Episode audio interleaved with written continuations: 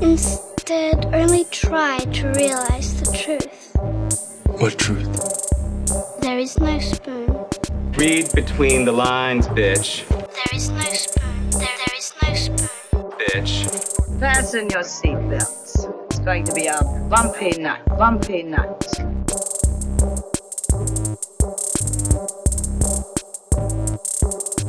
Saludos amigas y amigos y bienvenidos a Desmenuzando. Yo soy Mario Alegre Femenías Y yo soy Rosa Colón. y seguimos con el espíritu navideño en high, o por lo menos disimulándolo. Y para seguir celebrando el espíritu navideño, hoy vamos a hablar de una película mala navideña. Uno de esos Hallmark movies que ha estado haciendo Netflix durante mucho, mucho, mucho tiempo, que se llama Christmas Inheritance. Podemos agradecer a Rosa por esa selección. Más adelante Yes. va- nos van a escuchar destrozando esa película. Pero le vamos a dedicar mucho tiempo al bullshiteo esta semana, es lo que quiero decir. Así que esperen como 45 minutos de bullshiteo y quizás 10 minutos de la película de la semana. Bendito, hay cosas que hablar sobre, Sí, you know, sí. finding yourself. Sure. este, y todo esto, bendito. Yes, Pobre yes. película. Pero, pero antes vamos con los breaking news de la semana. Vamos a empezar el bullshiteo tratando de hablar de algo que ha estado en los headlines. ¿Y cuál ha sido el headline de la semana, Rosa?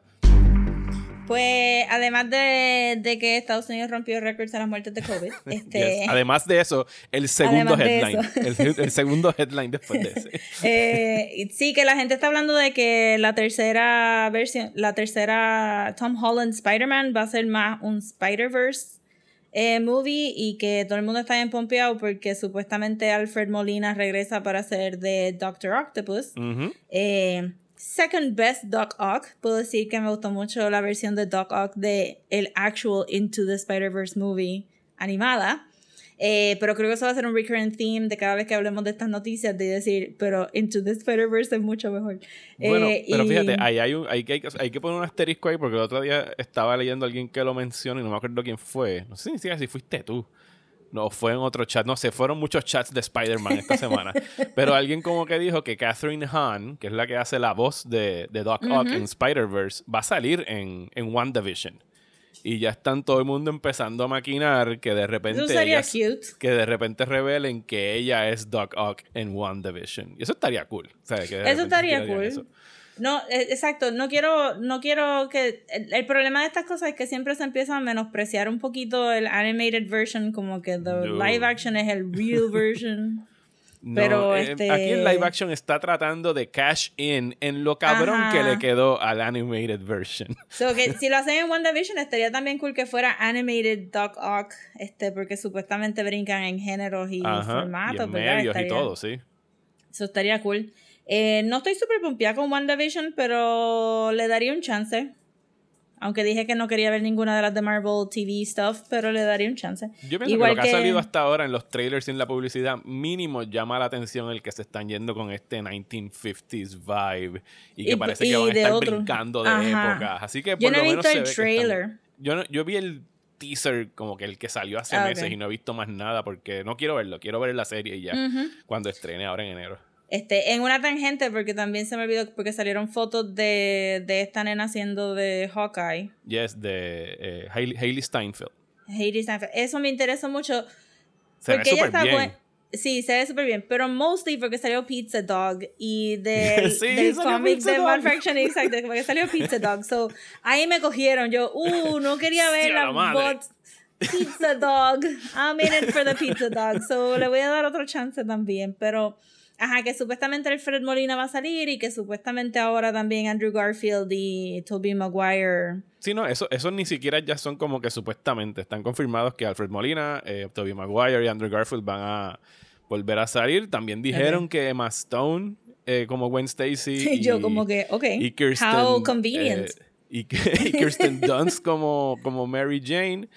Eh, Ella que y le ha encantado tanto ser Mary Sí. Jane en esa película. Yo chacho, espero que no la pongan a gritar en esta película. Tú sabes también. que todo esto va a ser un huge nod de este. Toby Maguire va a entrar con un plate of cookies, este vestido de negro con la pollina y todo va a ser bien fan service y the best moments of all of this.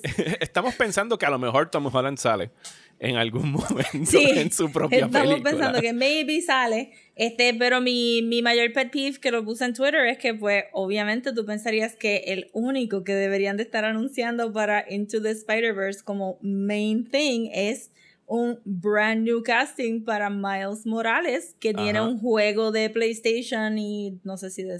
Sí, de PlayStation Sí, nada sí, más de PlayStation. que, que acaba de tener como que estos glowing reviews, que toda la película original es de Miles Morales y sin embargo, here we are con tres anuncios de castings de, no, varios anuncios de castings de white people y no tenemos ninguno de Miles Morales y yo quisiera pensar que lo, que lo están dejando para el final and Sí, blow que our lo están minds. guardando que, que de repente estaría saliendo Miles porque es lógico. Si tú vas a hacer todos esos... Si tú de verdad vas a meter el, el multiverse de Spider-Man y no metes a Miles Morales, It's because Eh, you're racist. ¿sabes? Como que estás perdiendo una eh, increíble oportunidad de hacerlo. Mi- Yo... de- Mi única... Sí. Sorry. ¿Tu única preocupación es cuál? Que en la primera de Spider-Man dijeron que Miles existía ya en este universo y que Donald Glover estaba desperdiciado como el cambio del tío de Miles y no lo hicieron y no lo hicieron en la segunda tampoco, so no estoy como que muy hopeful. Bueno, se supone que según contractualmente, esta, entiendo yo que es la última que tiene Tom Holland, por lo menos entre Marvel y Sony. No sé si se extiende más allá de Sony eh, por su cuenta una vez culmine esta película, que volvería a ser plenamente de, de ese estudio, al menos que vuelvan a extender o renegociar el contrato, lo cual les conviene considerando todo lo que están metiendo aquí. Aunque todos esos personajes que han mencionado hasta ahora son de caerían bajo la sombrilla de Sony. Todo lo que es los Sinister Six y todo lo que tenga que ver con Spider-Man cae bajo esa sombrilla de Sony.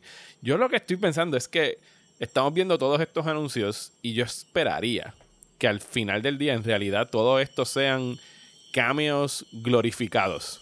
¿Sabes? Sí, como que sí, toda esta gente va a salir, pero va a ser como que a lo mejor le metieron un, pun- un puño que, que lo mandó al multiverse a Tom Holland y tuvo que pasar por estas otras partes del multiverse, pero nada más son como que paradas, ¿sabes? Literalmente dos o tres minutos y continúa para lo que sea Como su propia lo- película.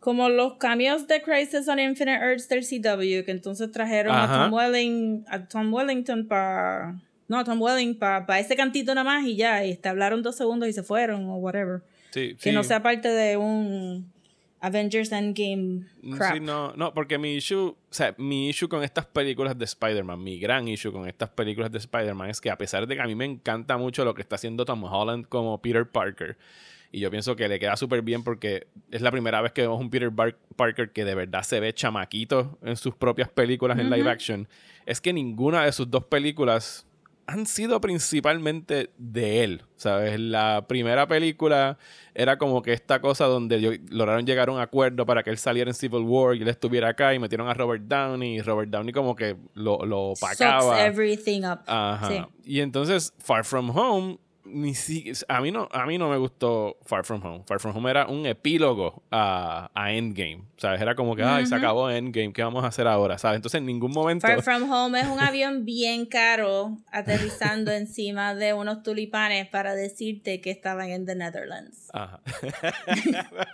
Sí, Exacto, eso es Far From Home. Eh, eh, y a mí no, no- o sea, no, no me ha gustado que ninguna película ha podido ser de Peter Parker. Y entonces, Y de este, de este Peter sé. Y esta para dónde se dirige, si de verdad van a meter a tanta gente y no van a dejar que Tom Holland como que pues brille por luz propia. Considerando dónde acabó Far From Home, que fue con este reveal de que James Jonas Jamerson reveló que Peter Parker era Spider-Man. O sea que se supone que ellos partan de ahí. Eso es algo que alguien me preguntó por Twitter, hablando de JJ. ¿Cómo van a, cómo van a explicar que, que este tipo es el mismo actor en todos los multiverses? Porque en el... eh, yo no sé si... Yo no me acuerdo si él salió en Amazing Spider-Man. Yo no me acuerdo quién era James Jonas Jamerson ahí.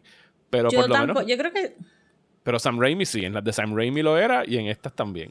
yo creo que en Amazing no, No sale James salió Jonah Jay. Jonah porque el, el, el anti-Spider-Man lo reemplaza Dennis Leary como el papá de Gwen. Ah, que, que era bom- bombero, era, ¿verdad? No, es yo, o militar, you know, something. Sí, policía, alguna autoridad. Leary-ish. Ajá.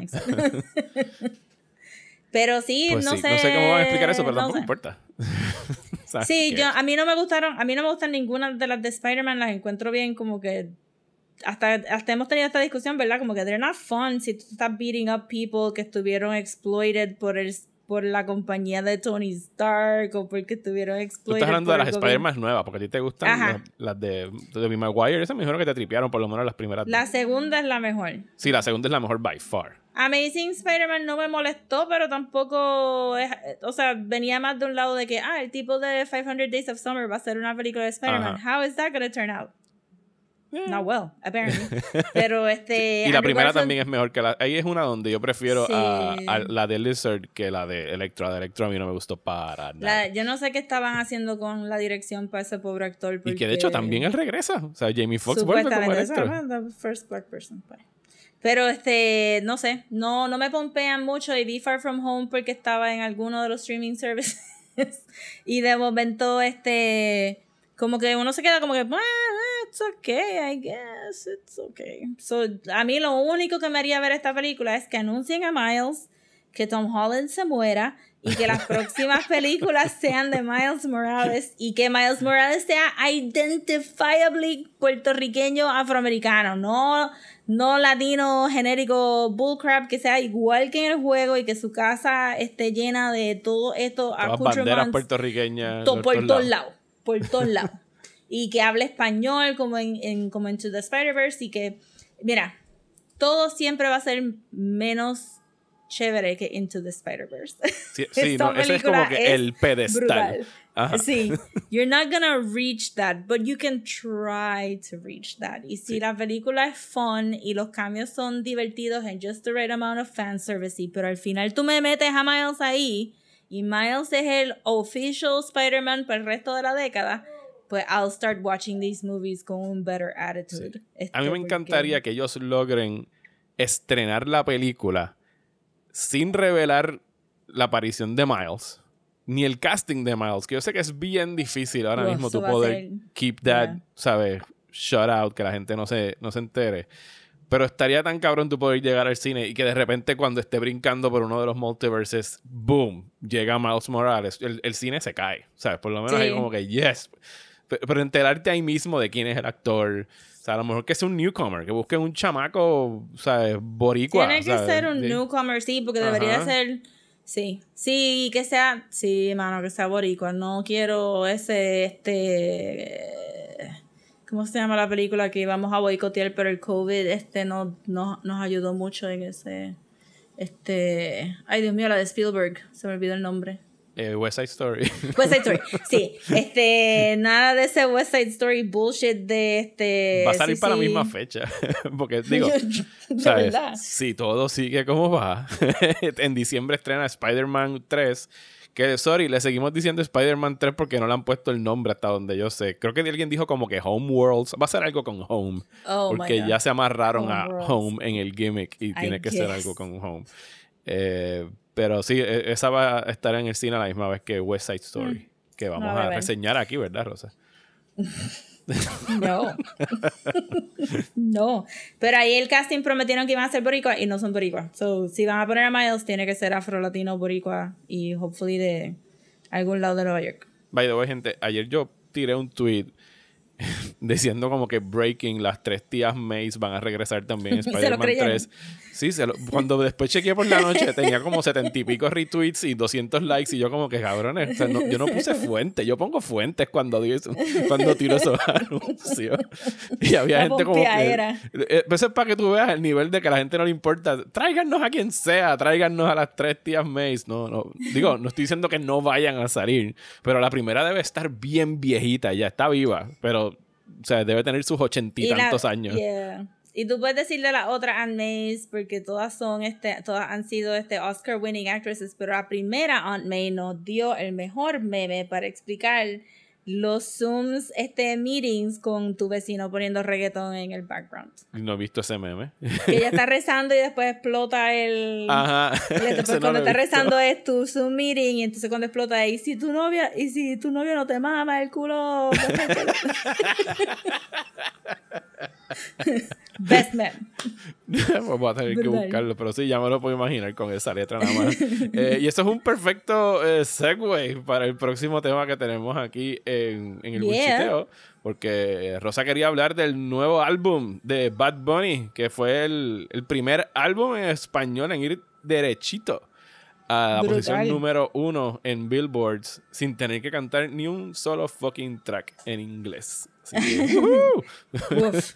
Es que él siempre lo dijo, ¿verdad? Él siempre dijo como que, ah, este, que todo el mundo aprenda español. Parece ya, porque sí. como que Why not? Pues no sé, mucha gente no lo había podido escuchar cuando salió. Este no fue un álbum de hype de la gente se quedó, bien poquita gente en mi Facebook se quedaron despiertos Eh, al... Estoy alzando la mano. Yo me Oh my god, sí, tú sí. Yo Pero tú, ¿tú posteaste algo. No, no vi. Sí, yo tuve, a ese día tiré otro. es que ¿qué el algoritmo de? Facebook está bien Ese día yo puse un, un tweet que era algo así, que después me cayeron encima. Y se pueden ir para el carajo toditos ustedes, que no sé, sé que no son ustedes los que nos están escuchando, son gente hater que de repente apareció.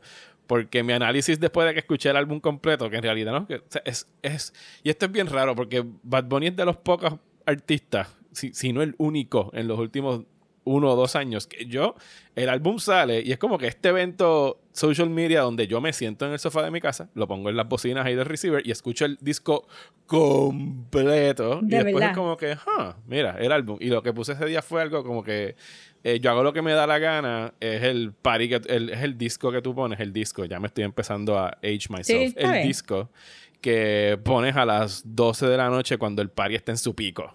Eh, ¿Cómo se llama este? El tour, el último tour del mundo. El último tour del mundo. El último tour del mundo es el que pones a las 2 o 3 de la mañana cuando ya estás de salidita Pa- y no te acuerdas. Y no te acuerdas a quién le diste las llaves cuando, como el, el conductor designado.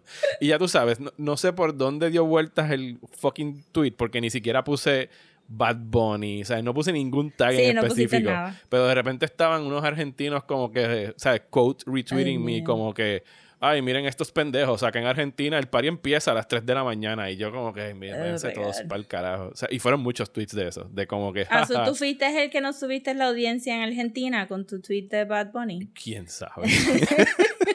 Y ahora tenemos muchos eh, hate listeners de Argentina. Nada en contra de Argentina, pero es que específicamente había muchos tweets de argentinos diciendo como que acá en Buenos Aires nosotros empieza la fiesta a las 3 de la mañana. Y es como que, pues está bien, yo tengo 40 años, mi fiesta empieza a las 12. ¿sabes? Tú No, I agree. Yo creo que él también, creo que leí en una de las entrevistas de él que él lo dijo, como que, que, el, que el álbum Yo hago lo que me dé la gana, lo había hecho para que la gente estuviera bailando Zafaera en todos Ajá. lados. Y el COVID le, le robó este, todo, ese, todo ese momentum al álbum de, de, pues, de tenerlo por ahí, de él poder hacer su concierto en paz y tener todo este thing, que tiene que haber sido como que un super downer. Eh, y yo sé que uno, uno se puede mofar mucho de la gente rica y whatever, pero yo todavía pienso en que, aunque él, él tiene tantos chavos que tiene un carro que yo nunca había escuchado en mi vida, pero ahora sé que es, que es un Bugatti, este, eh, que, que todavía es un chamaquito y que eso le tuvo que haber dado súper fuerte y que él prometió este álbum en nueve meses y que yo no sé la gente creativa que nos escuchan, pero yo he tenido que trabajar durante este periodo y ser creativo and it's not been easy. a pesar de que siempre, de que llevo dos años trabajando en mi casa, la motivación ha bajado bien brutal y él tiene que haber también pasado por lo mismo de estar súper depressed y decir, diablo, dije que lo voy a sacar en nueve meses y tengo que pompearme, tengo que sacar estas canciones y tengo que hacer lo mejor que puedo. Eh, pero a mí me gustó, no sé. No lo encuentro todavía. El mío es, es por siempre. Por siempre, for- por siempre. Por siempre es tu favorito. A mí me gusta un chin más y yo hago lo que me dé la gana. A mí me No gusta sé. mucho por siempre por, por, por los feelings. Ok. Este, Yo de- yo- Ajá. No, no, sigue, sigue. No, no, dijimos ajá a la misma vez. Dale tú.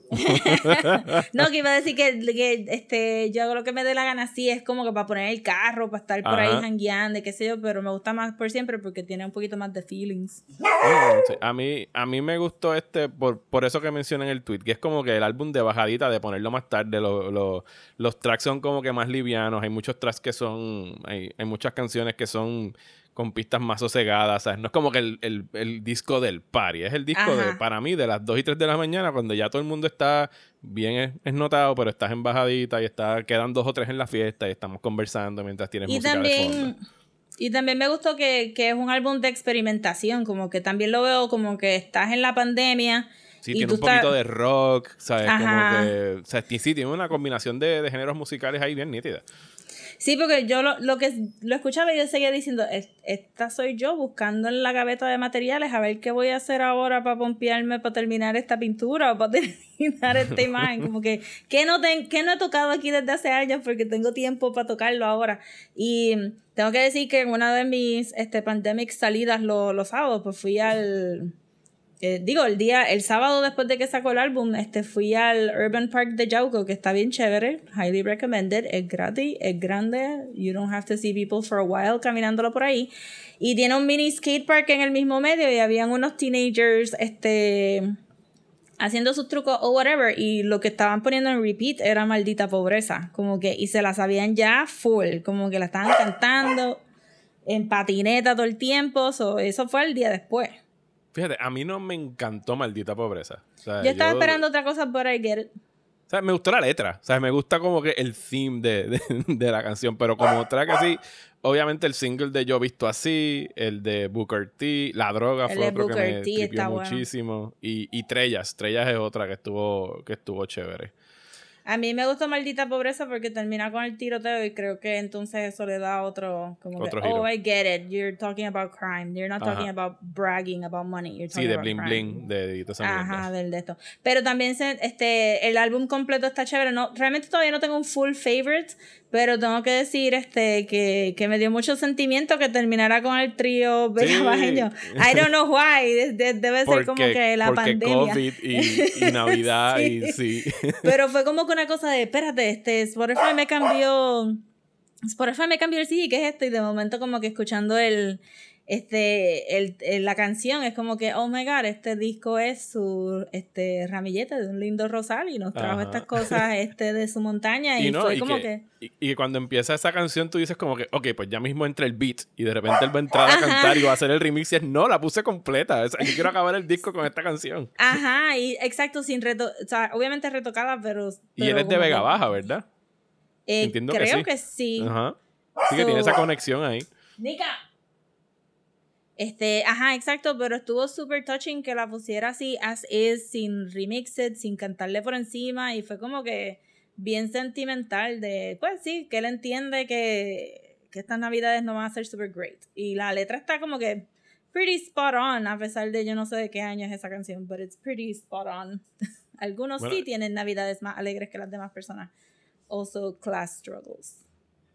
No, no, no, definitivo. Bueno, y uno de los que canta en el, en el trío Veja- Vega Bajeño es Tocayo de él, es Benito de Jesús. O sea que Ah, mira para allá. it all, o sea, está, hay muchos It all comes together. He, There's he has it all planned. It's all part of a plan. este, pero no, estaba súper chévere. Este, de verdad que, que para tener tan poquitos años, tener estos tres álbumes que la gente está hablando de ellos y que sean un top everywhere, este, it's- de verdad que se puede retirar ya. Feliz.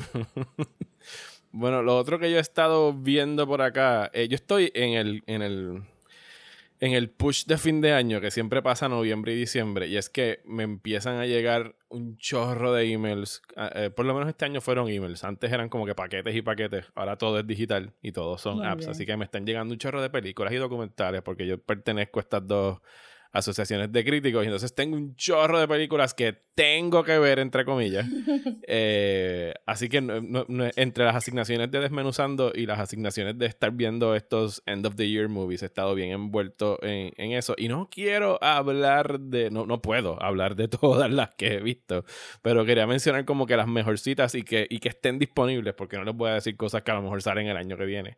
Pero vi un documental excelente que va a estar en mi top 10 del año, que se llama Collective que es de Rumania. Está disponible ahora mismo en, en VOD. Lo pueden alquilar en, en Apple o en Amazon o donde quieran.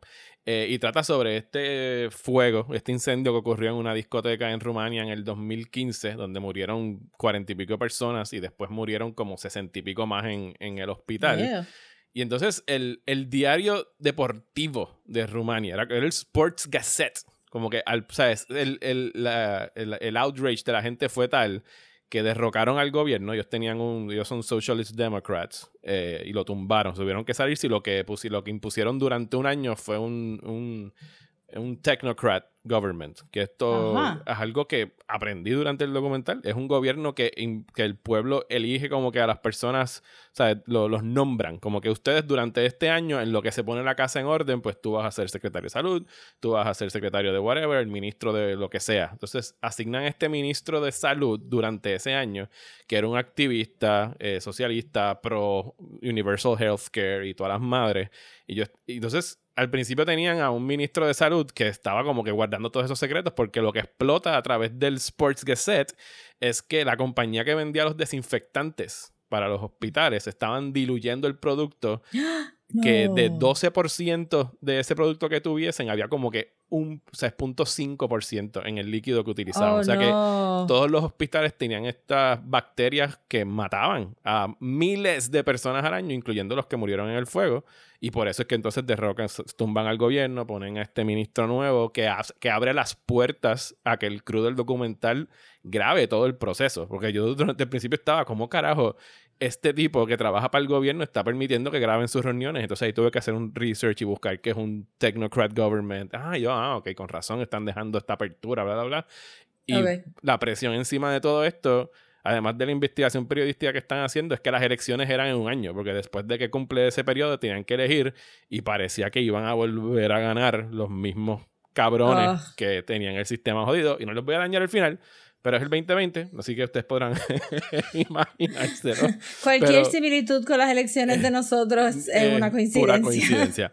Pero, pero está bien bueno el documental, ¿sabes? Te, encabronas, ¿sabes? Al mismo tiempo como que te, te- te sientes bien de que haya gente tratando de, de ayudar y de ver estas personas que de verdad quieren echar para adelante a su país. Pero el, el nivel de corrupción en el sistema de salud de Rumania, yo eh, quedé bruto, ¿sabes? Eh, ¿sabes? Lo voy a dejar para que lo vean, pero está buenísimo. Se llama Collective y lo pueden alquilar ya. Eh, la otra que vi está en HBO Max. Se llama Never, Rarely, Sometimes, Always. Que es una película de una directora cuyo nombre ahora mismo se me escapa. Pero trata de estas dos chamaquitas. Una de ellas queda embarazada por un hijo de puta que estaba abusando de ella. Eh, y entonces ellas viven en. No sé si es en Pensilvania o en un sitio donde. Ah, las- esta era del abortion movie que tienen que Sí. road trip. Ok. eh, yes. Ellas tienen que viajar de Pensilvania, de donde están, a Nueva York para poder hacerse el aborto por las diferentes leyes que siempre están poniéndole trabas a las mujeres para que puedan tener los abortos cuando les dé la gana. Eh, y entonces es, o sea, es eso mismo, es un road movie. Van de Pensilvania a New York City para poder tener eh, este aborto.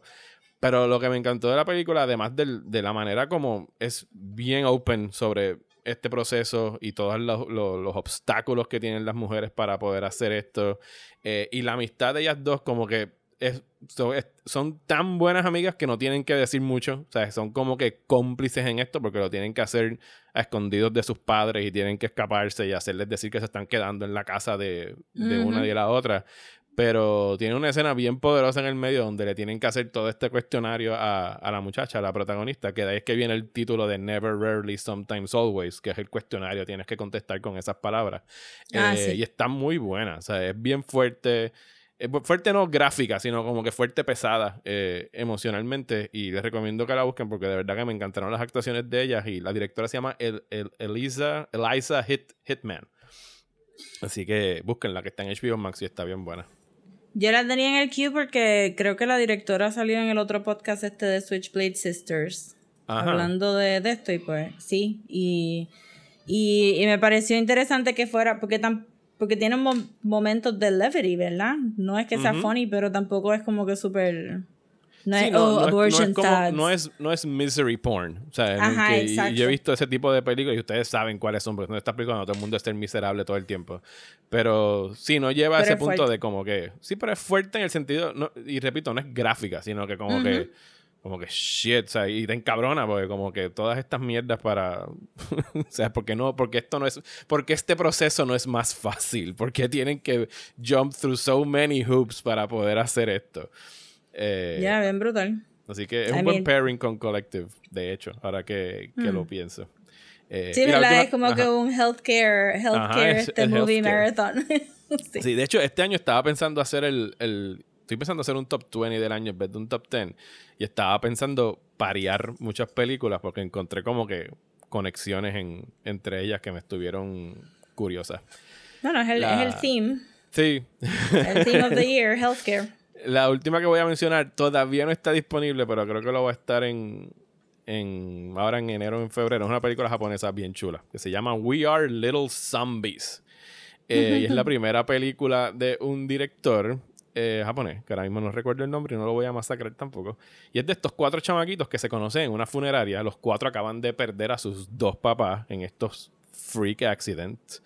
Y entonces lo combina con este 8-bit RPG aesthetic, donde ellos pues hacen... Sí, está tan nítida. Eh, ellos como que están lidiando con el hecho de que ellos no pueden llorar y como que no... They cannot mourn, como que no se sienten emocionalmente Como la reina conectados. Elizabeth. Exacto. como la reina Elizabeth. Eh, y entonces, pues ellos, como, dentro de esta estética de RPG 8-bit, toda la música es ese tipo de música de, esos juegos.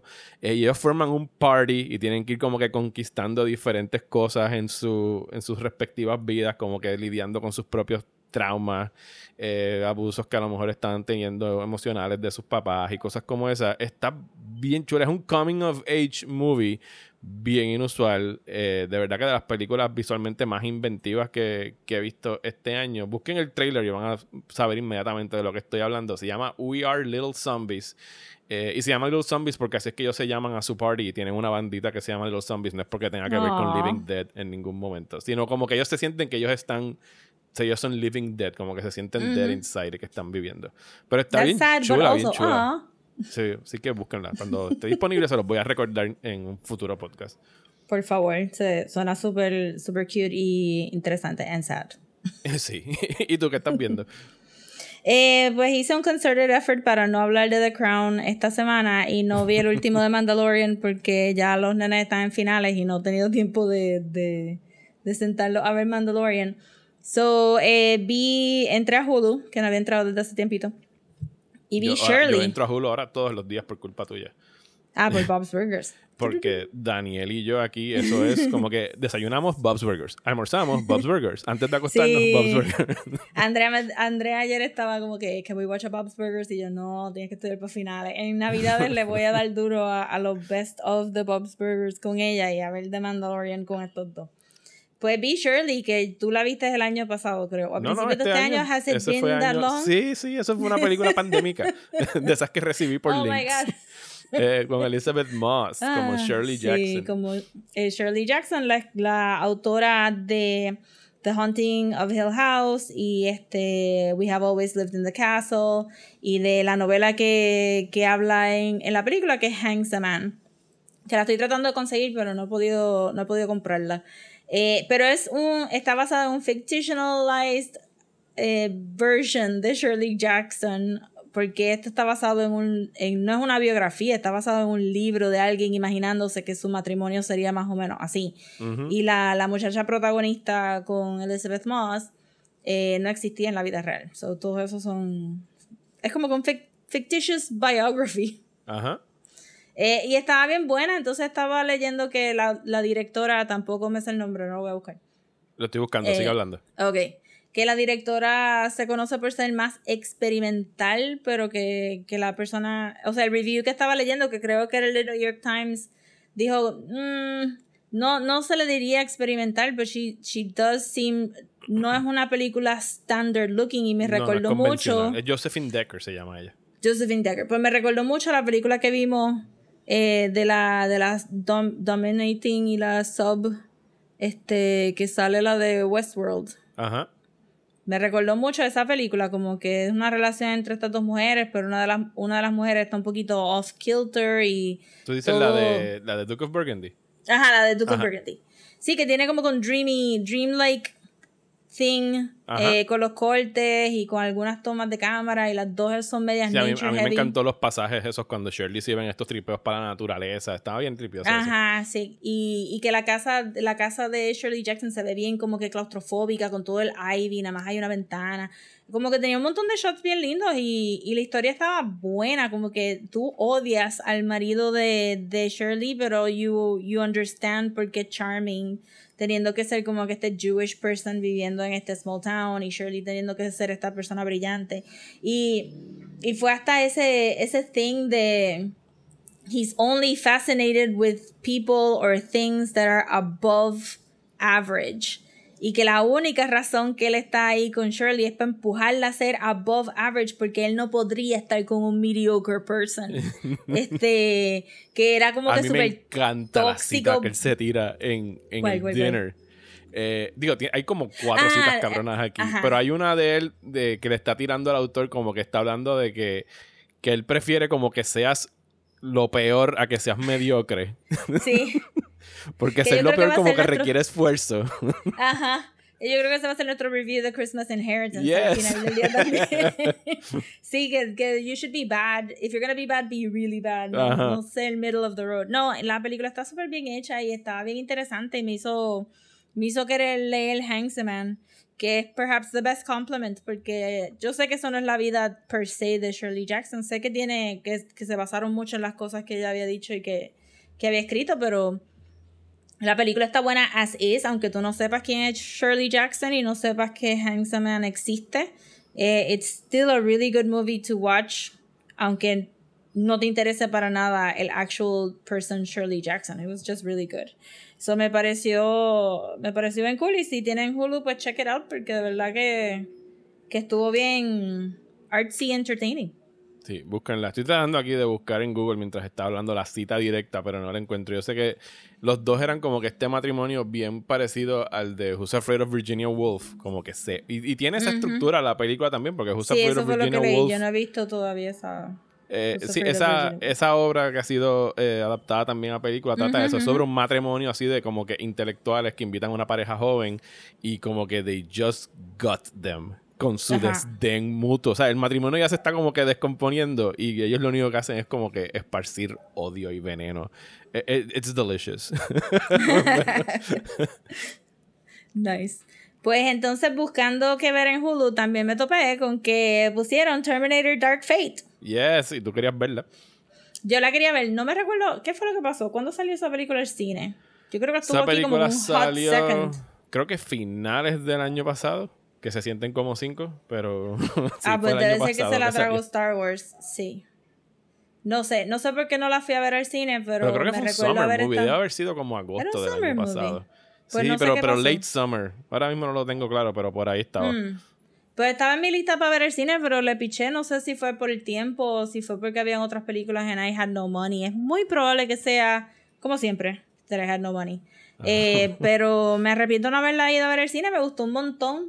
Eh, y y la, este, la puse simplemente porque pues, me gustan las de Terminator. A todo el mundo le gustan las de Terminator. No son Sí, como no, que... Yo me quejo de, de que sigan tratando de reboot it, pero las veo todas anyway. Ajá, la única que todavía no he visto es la tercera y... Rise of the Machines. Eh, sí, la que era este con Con Ben Hawkins de nena- Carnival y Claire Danes. Claire Danes, exacto. Ajá. Sí, que le pasó por encima y dije, ah, ok.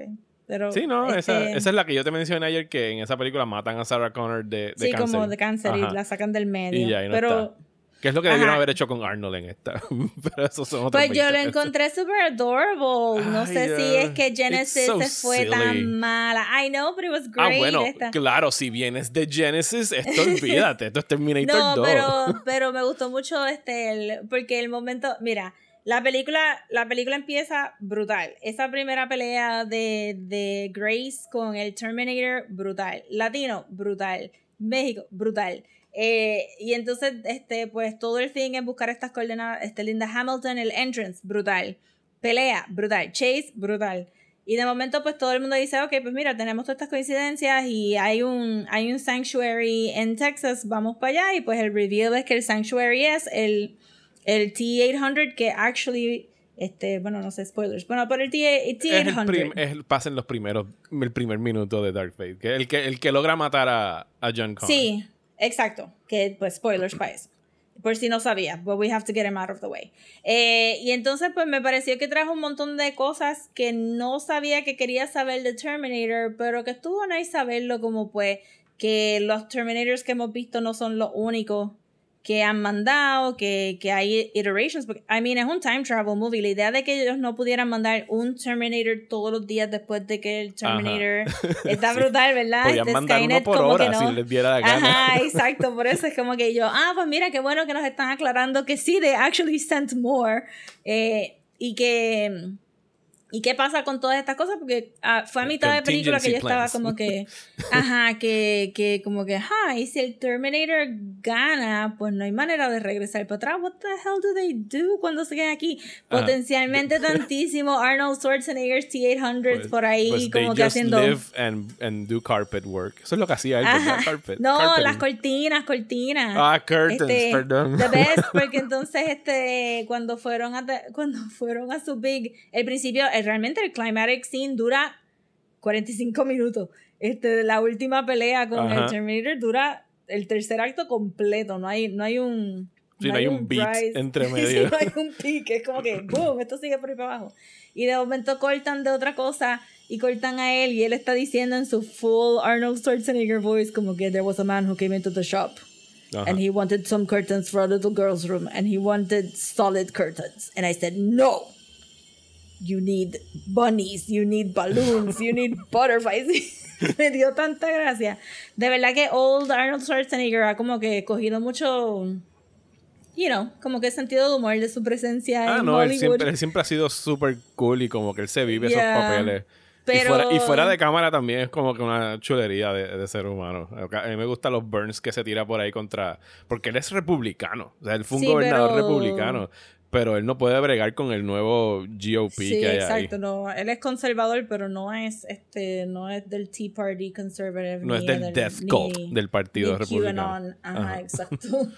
Eh, pero sí, me pareció que fue un. De, de todo lo. Si, si vas a tener un fanservice, me gustó este fanservice en parte porque tenía un propósito para, para traer a Linda Hamilton into the fold. Como que pues empezamos con ella, pero realmente no la vemos hasta como que el segundo acto. Y entonces. Te- te- la película pide que Arnold Schwarzenegger está ahí, pues sí, porque así es que traes a los fanboys de las otras películas, pero esta película era decididamente el principio de una franquicia nueva y yo asumiría que en la próxima no íbamos a ver a Arnold Schwarzenegger, eh, porque teníamos a Linda Hamilton y la manera que, al final del día... Y a Mackenzie Davis. Y a Grace, que, que pues al final, final siendo, pero time travel este no nos puede traer a Grace tantísimas Claro. veces Sí, yo, quiero un crossover de Terminator con Happiest Season que manden a Grace a matar Sí, a Harper full. para que Este- Kristen Stewart se pueda quedar con, con Aubrey Plaza. con Grace estaba. Y no, y toda la explicación de Grace y la manera que manejaron sus flashbacks. Y en esta película sí ella le metió mucho al personaje, como que era, era teenager angsty a veces, como cuando estaba bien contestona y era bien sweary, pero entonces este era bien leal. Eh, y el reveal al final de por qué ella es tan leal a esta misión, pues hacía sentido. Y básicamente la película dijo: The future is female.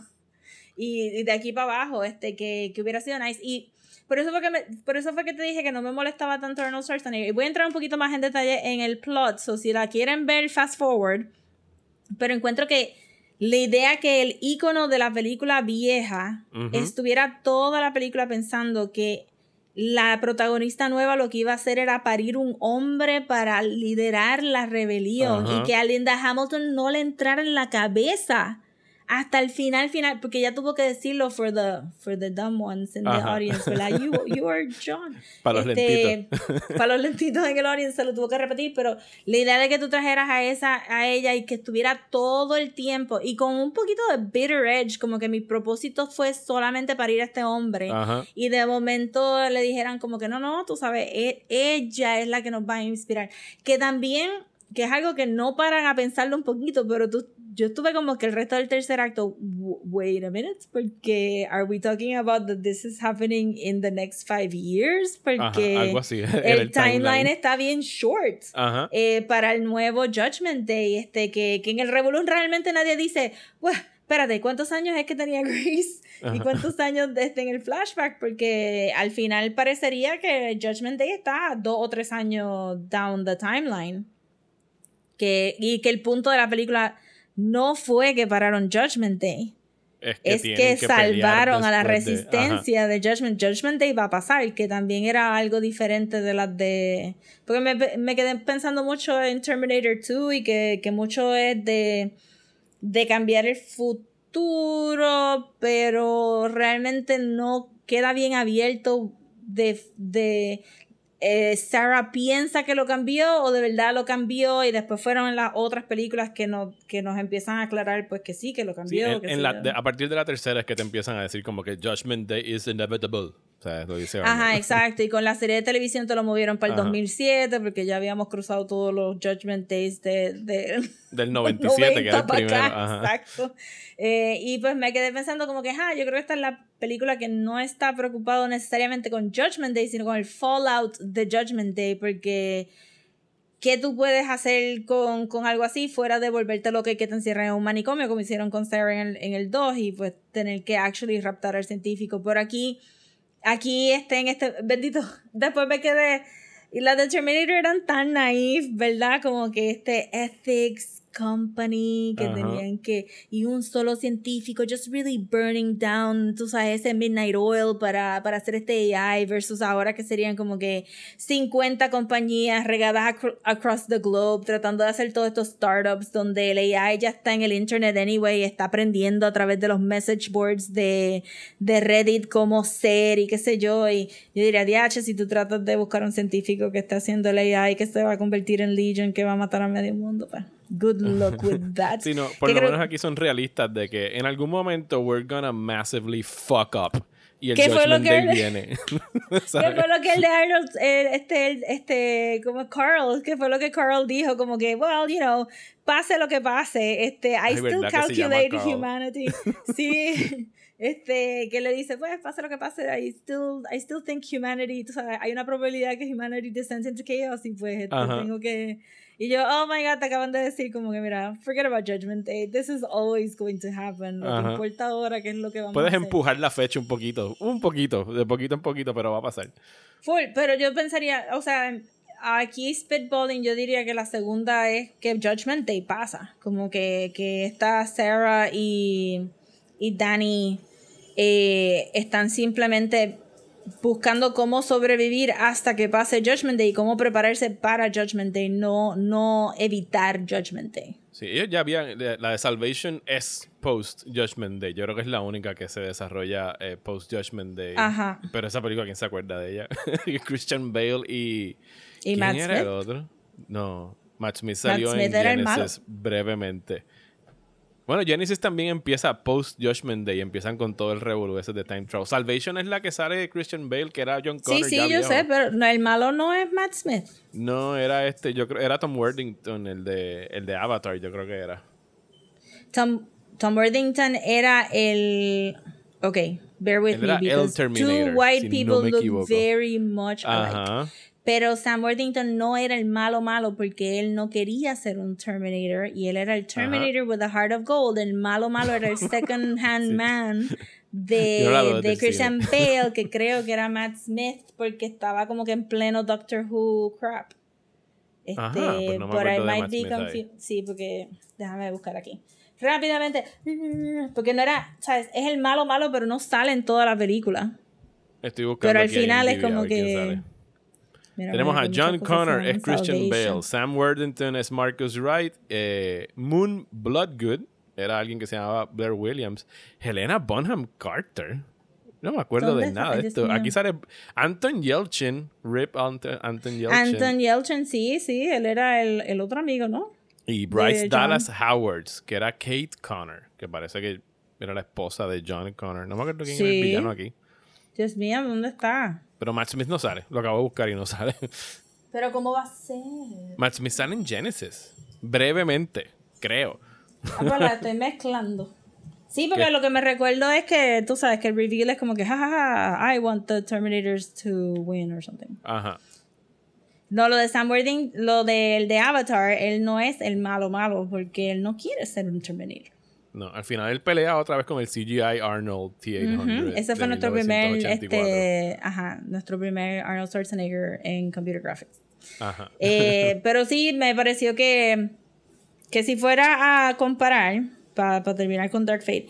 Si fuera a comparar como que, porque toda esta revolución con Terminator es que MGM se fue broke, los derechos pasaron como, han pasado como que de muchas A, a manos. todos los estudios han pasado esos derechos. Ajá. Han pasado Y por Paramount, por Warner. Ajá, por que. Genesis se supone que fuera el principio de una franquicia con estos dos, no sé por qué este Gareth some, somebody or other era el el, el, el novio de Sarah, el que la Ajá. iba a preñar. Eh, y que y tenían a Daenerys, y entonces este qué, qué desacertado fue ese ese thing tratando de los iPads, el app, este Skynet ahora es Genesis, este tenemos chistes de ellos teniendo que tener sexo para tener el Mesías del futuro, este tenemos un Terminator que se copia del Yo Terminator no 2 recuerdo también. Nada de Genesis. Yo me recuerdo Fuera porque de que es que, horrible y la odié. This is a movie that I'm watching with my eyes. Este, en el cine, así como que, what, what, what, what am I doing here? Eh, y entonces de momento ver este y decir, mira, we're gonna bank on este diversity, tenemos nuestro Mesías ahora, esta muchacha mexicana que le dijo cabrón a un Terminator y eso está excelente. Eh, y que, que tienen esta, esto, esta idea de que no tienes que tener un Sam Worthington character ahí lloriqueando de que le pusieron este un skeleton de Terminator, sino que tienes un augmented human, que Grace, que se ve como que de verdad puede fuck you up, como cuando le dice a Sarah Connor, que I'm sure que todo el mundo en el cine dijo, yes, Yes, yes. please. este, pero sí me da pena que la gente, porque lo, lo he puesto en Twitter y en Facebook y todo el mundo me está diciendo que les encantó esta película, todo el mundo le gustaba esta película. No sé por qué, o sea, yo sé por qué este, eh, la gente en Estados Unidos la habrá rechazado, pero pensaría que, que maybe en, en, en, en word of mouth y Blu-ray sales or whatever, valiera la pena como que tratar de hacer algo con estos personajes de nuevo, porque it's a shame, o sea, aunque es un comic book, aunque es un comic Ajá. book. Eh, porque la historia está buena y me gustó mucho cómo restartearon la franquicia. y Me gusta mucho cómo they set it up so that you feel like you're watching a Terminator movie, but it's a completely different thing. Pero es más Terminator que Genesis, que este Salvation, que la tercera que ella. Es como que se sentía más directo a Terminator 2 que... O traten de hacerlo una serie otra vez. Ya eso estaría cool. De hecho, no sé ahora mismo quién tiene los derechos. Esto lo hizo Paramount. We can buy- Nosotros podemos comprar los derechos. Eh, Podemos hacer nuestra serie de Terminator. Puerto Rico completo puede comprar los derechos de Terminator y usar la comisión de cine para crear estas películas para poder pagar la deuda. Boom, arreglé Yes, el país. Ya está. Fixed. Ahí está. Rosa, nos quedan nueve minutos para la hora. Oh my de God, ¿en el serio? Del bullchiteo más largo ever. Así que yo te dije que eran 10 minutos para Christmas Inheritance. Así que let's go. What's this all about anyway? Every Christmas, they write each other a letter. I want to prove to my father that I can take care of things on my own. Esto es un bait and switch bien brutal. La gente sabe haber, haber visto Christmas Inheritance y después nos van a matar por hablar 10 minutos. Estos Mira, eh, cabrones me hicieron ver esta mierda y ya no la discutieron. Este, la razón que vimos Christmas Inheritance es porque la, la cogí random porque sale Clark de The Hundred, que saben que es una serie del CW que me gusta mucho. Eh, la película es decidedly Canadian looking, eh, Yes. pero Clark es de Australia. I just want to point out que la actriz es australiana. Ah, sí, no esconde de muy bien el acento. No, full, porque hello, como que 7, 8 años en The Hundred haciendo de americana, I'm sure que... Eh, y bendito, no es ni tan mala como para poder roasted fully, pero tampoco es buena because it's a very by the numbers Christmas movie. Eh, pero tiene un montón de actores que eran como que semifamosos. Sí, eh, cuando empezaron los créditos y de repente yo vi como que Andy McDowell y yo, anda para el carajo, espérate, maybe this is good. No lo es. Pero en ese No, momento me lo bendito. creí por cinco segundos de que Andy McDowell estaba aquí. Pues yo empecé a buscar el cast y casi todos tenían como que a lot of work. Eh, muchos venían también de otros Christmas movies, o maybe son niche actors de Christmas movies. Eh, mi primer thrill fue porque la persona que se sienta. Ok, el plot, rápido. Eh, Clark, no le voy a decir el nombre de la película, es Clark de The Hundred. Eh, En un alternate universe adentro de Christmas Inheritance. Eh, Clark, este. Es este pa- party heiress. que debió de ser el una- título de la película. Sí, full. Eh, de una Christmas compañía Party que es- Harris. Ajá, eh, que, que de una compañía que corre el papá y su amigo, que es como un Yankee Candle Company. Este, home good stuff, este, bien country home, bien down to earth, pero es una compañía. Y entonces le dan a ella, porque hizo un bochornito, que no era tan bochorno tampoco. No, en un digo, Toys tú for no, haces- tú no te pones a hacer gimnasia en el party de la compañía, pero whatever. Yeah, pero tampoco era como que tan bochornoso como para hacer headlines en tres Sí, no, periódicos no fue, o sea, no diferentes. como que- encontraron un sex tape ni nada por el estilo. Me pareció bien gracioso porque la película es del 2017, pero estás tratando al personaje como si fuera una Paris Hilton del principio de los 2000 y es como que no, she just Sí. fell down, es como que she didn't do that bad. Eh, y entonces pues la mandan, la encomiendan a que revisite el small town del papá, a llevarle estas cartas, esta caja de cartas al, al business partner y que lo haga eh, sin tarjetas de crédito, sin decir quién ella es y solamente con 100 dólares en el bolsillo. Literalmente un billete de 100. El papá también está un poco desconectado de la realidad de ella poder usar ese billete de 100. Yo no sé si ustedes han tratado, han tenido un billete de 100 En sus manos. ever Ajá. en sus manos, pero déjame decir de que no hay manera más fácil de no comprar algo teniendo un billete de 100. no Nadie lo te lo quiere quiere romper. aceptar, nadie lo quiere romper, todo el mundo asume que es fake, este, no se puede bregar. Así que So, si quieres ahorrar chavos, cambia todo tu dinero a billetes de 100. Sí, había de 100, nobody will take it. Eh, y el papá le da eso y pues la encomienda que vaya allá y entonces pues ella coge una guagua y hay muchos chistecitos que yo pensé de vez en cuando que la película estaba siendo como que aware de estos chistecitos como que Ajá. Eh, Pero pero, no. entonces no después lo cogía como que bien en serio Sí, porque la mandan a Eh, este pueblo donde no hay cell phone reception. Que pues puedo decir que en algunos sitios de la montaña de Puerto Sí, Rico pero no en el pueblo eso. entero no hay cell phone Sí, reception. no, en el pueblo entero no. La nieve es como la Ni lluvia Uber, aquí en Puerto Rico que, que quita como que toda la electricidad. Pues allí la nieve quita todo el cell phone reception for reasons unknown, igual que aquí. Entonces, este, pues ella se siente en la guagua y está esta señora mayor al lado de ella.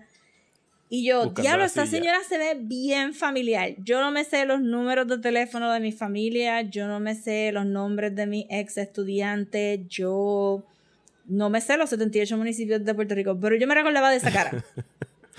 y lo busqué y yo, oh my god, pues para la gente viejita como yo, en el Disney Channel había un show basado en los libros de Lucy Maud Montgomery, que es de Anne of Green Gables, que se llamaba Avonlea. Y esa viejita era Aunt Olivia de Avonlea. Y era como que, what? So blast from the past este, de Avonlea. Súper chulo, de Sí, verdad. hay- que- eh, Eh, te- tengo que hacer aquí un para mí paréntesis. la película para- se acabó así. Se acabó ahí. Hago un paréntesis para te- compartir la discusión que tuvimos por Messenger mientras veíamos la película, que nos pusimos, a- yo me puse a buscar los salarios del average working actor en Estados Unidos según Sí. el Screen Actors Guild, porque fue como que, wow, aquí sale un chorro de gente que he visto en 20 sitios y es como que, bueno, si salen en 20 sitios, me imagino que es que necesitan hustle to make money. y en do. realidad, sí, to make, to make ends meet y tienen que salir en lo que sea. Y cuando busqué la información como que en varios sites, la media del average working actor en Estados Unidos, estamos hablando de no superestrellas, nada por el estilo, sino la persona que de verdad está ahí como que en clase media y quiere ser actor, son como entre 48 mil y 52 mil pesos al año, que en Estados Unidos es poco. O sea, tú eres clase media si te estás Sí, ganando eso. Eh, el estudio que leí dice que muchos de ellos son actores part-time, o sea que también tienen otros trabajos que tienen que hacer. Y que hay actores, ¿sabes?, que se llevan como mil pesos por, por acting job. Sea, así que cuando tú te estás ganando a mil pesos el gig de actuación, tú vas a hacer cuanto episodio de televisión, cuanta película navideña haga, porque toda esta gente, en realidad, hay unos que llevan años haciendo esto y lo más seguro, pues tienen un buen agent que siempre les están consiguiendo guisitos y pueden make a living making bad movies, entre comillas, pero ellos quieren ser actores y se quieren ganar la vida así. Good for them. O sea, no hay ningún No, y que problema también la, la unión de actores pide que tú trabajes Ajá. y que hagas ciertos papeles. O sea, como que tampoco es como que puedes esperar a tu big break, porque si no, pues no estás en la. En Digo, la me imagino unión. que todos a- eh, aspiran a tener su big break, pero mientras tanto Ajá. tienen que coger lo que haya. O sea que estamos viendo aquí muchos actores que lo que se están ganando en realidad, pues, no es como que muy inusual a lo que se gana un empleo de, de clase media. En, en este tipo de películas. No todos son Leonardo DiCaprio, ni Nicole Kidman, ni ninguno de esos actorazos. Yeah. I mean, esta película al final del día fue perfectly serviceable. No fue mala, no fue buena. It was just okay. No, no puedo decir que me ofendí viéndola. Este, Que no es tampoco me reí. que- Eh, voy a tirarme un comentario que posiblemente nos va a costar credibilidad a mí y oyentes al podcast, pero estoy de acuerdo en que no fue ofensiva, contrario a Tenet, que la vi hace poca, hace poco, Ah. y la encontré ofensivamente mala. Pero de Tenet, si quieren leer lo que tengo que decir de Tenet, pueden buscar mi reseña la semana que viene. No le echen la culpa a Rosa por cualquier cosa que vaya a decir ahí, por favor, sigan Sí. escuchando, ¿no? No he dicho, Eh, todavía yo no he visto Tenet. pero sí, hay películas malas que te ofenden y hay películas malas que como que ah, estuvo mala, pero como que whatever, ya se acabó y no vuelves a pensar en ella. Esta es una de esas. Las otras. encontré cute porque salió Andy McDowell y salió Clark y este el, el, el, pro- el que va a ser el, el, el, el man in the small town que, que conquista a nuestra protagonista. Era el muchacho que salía en High Fidelity que no sé por qué porque no es guapo y no sé por qué el personaje de High Fidelity estaba enamorado de él y tampoco entiendo acá pero también este not for me. Eh, pero este también él, él hace un perfectly nice job y es como que it's an, it's an okay Christmas movie si no quieren ver como que las cuatro de, de Princess Switch y las cuatro de yo no sé qué Royal Thing que hay en Netflix esta es un, un good enough movie para sentarse y decir I did it. I watched a Christmas movie and it's done. Le voy a le voy a tirar un shout out a nuestra amiga Adriana de Jesús Salamán, yes. la hello periodista Adriana la periodista Adriana de Jesús Salamán, que en estos días, esta semana, busquen su, su Twitter feed. Ella está ahí como Adriana de Sala, at Adriana de Sala. Se tiró un long thread que duró horas de películas navideñas con resúmenes e insights de su parte. Eh, los dirijo a ella, que parece ser una experta en el género de películas navideñas, y tiró ahí un par de recomendaciones, recomendaciones entre comillas, porque ella hacía advertencias y recomendaciones a la misma vez. Eh, cuando le preguntamos de esta, no- nos dijo como que you're on your own, vaya con Dios, básicamente. Eh, Sí. Así que, pero sí, it's, no, it's okay, sí, it's an okay movie, no me, no me mató. Lo único que me, me está preocupando entonces ahora, y no, no sé, maybe Adriana podría abundar en Twitter de esto, o maybe otra persona que haya visto más películas, este, ustedes pueden también buscarnos en las redes sociales y contestar esta pregunta. El biracial marriage o relationship que es unhappy parece ser un trope, porque tuvimos en The Happiest Season, el personaje de Sloan está unhappily married con este hombre afroamericano. Y aquí tuvimos una dinámica bien similar con el, el novio de Clark. Al principio es este African American eh, workaholic douchey como un douche bro eh, y al final este lo deja pues obviamente por esta personita blanca. La película trata de darnos mucha gente afroamericana en el background. God bless pero siguen siendo personajes pequeños en el background y tener dos películas de navidades selected at random selected at random que tengan este dilema de mujer blanca con hombre afroamericano y no están felices y se van a dejar al final está como que a little bit worrying for Christmas movies que yo sé que se supone que sean blancas pero oh my god y al esto- final de cuentas no compone nada. Ella pudo haber llegado soltera al pueblo y ya. Exacto, de so they're making kind of a point de decirte que, que we like diversity, pero el diversity es que al final no funcionan estos biracial marriages. Y, y como que no sé, no, no me está, no me fascinó ese trend de, de verlo en The Happiest Season y de momento pick a movie at random del Netflix menu y encontré con el mismo problema. ¿Me puedes eh, explicar de el gimmick representación. De, de las cartas? Porque yo entendí que los- eh, estos dos tipos se mandaban written letters todos los años. Sí, era como que una manera de, pues parece que no, vi- no quisieron vivir anyway en la misma ciudad y el otra persona era, te vendieron que, que el business partner afroamericano era más hippie dippy porque se fue al, al- a los woods a estar communing with nature y como que el chiste era que era bien hippie. Sí. I'm sure que el, el reveal No, y, para y la no, gente... y no podían textearse porque no había cell phone reception.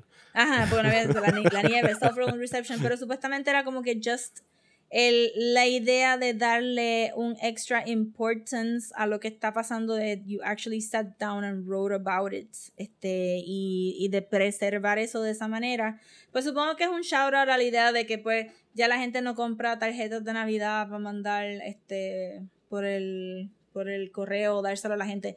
Yo sé que yo tuve una experiencia, porque después de María, yo les decidí, el, el- las navidades de María, yo decidí darle a mis vecinos tarjetas de Navidad y fue como que todo un thing de ellos pensando que they had been delivered by mistake y que eran, y era como que, no, no, todas estas tarjetas son para ustedes, I'm just giving you cards, please take them. este, so... So debe ser un shout out a eso, que, que comunicación importante tú la vas a hacer handwritten, no la vas a querer hacer por email, como que, como nosotros mandamos email, como que cabrón, mira lo que pasó. Este, versus, este, pues sentarte a escribir. Que en una película más hábil, pues hubiera sido como que, ah, I get it, I get it. Pero pues es como que se pierde un poco en el sentido de que, bueno, es que sí, porque ella, ella no piensa que estas cosas no son importantes. Ella lo único que piensa es que está siendo inconvenienced a little bit teniendo que hacer esto, pero ella misma entiende desde el principio que es una tradición importante para su papá. Eso no es una película donde una, una hija está ahí como que, ugh, I can't believe my dad made me do this, sino es como que, oh no, my dad gave me this really important shit to do, I better do it. Sí, yo- este, yo- so que no hay yo- drama en ese aspecto tampoco. Sí, yo me quedé esperando que alguien se muriera, porque Inheritance Bueno, por eso fue que me llamó- el título. Sí, pero, por eso fue que me llamó el título. pero que resulta que el Inheritance era que iba, pues, inherit the company. The y ese era company. como que su trial para ver si de verdad era worthy. No, no lo es, pero whatever. Bueno, tú sabes, she tries. Me gustó mucho este, porque como ya la conozco tanto por The Hundred y sé cuáles son en su. Ok, now she's getting down to business, she's gonna get it, porque Clark es la que arregla todo en The Hundred. Pues cuando ella dice, no, va, esto es lo que vamos a hacer, y yo, ahí, ahí va. Esa es la Clark que nos salvó de Prime Fire aquel, aquel año. O sea, que tú Este- literalmente lo viste como un Clark Christmas movie. Es que son lo mismo, está actuando exactamente igual, lo único que estaba limpia y no en un post-apocalyptic setting. Es como que también me tripió mucho que era como que, oh, I'm seeing you for the first time in regular clothes en vez de Clark clothes, que son como que todas estas basofías encima. Eh, pero sí, estuvo just okay. Pero si quieren ver una película de Navidad que no es super offensive y que no los va a tener como que super frustrados, yeah, you can put this in the background y se toman un par de coquitos y hablan por encima de la película. It's fine. sí, porque, y que el coquito tenga mucho, mucho ron. Sería mi recomendación. Es esa es la única manera de tomar coquito.